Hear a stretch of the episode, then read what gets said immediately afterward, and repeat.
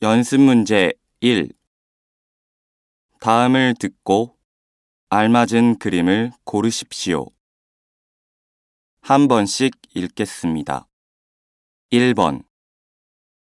식사 아직 안 했지? 아까 식당에 갔다가 맛있길래 좀 싸왔어. 그래? 마침 배고팠는데 잘 됐다. 근데 아이스팩 넣어서 포장했어?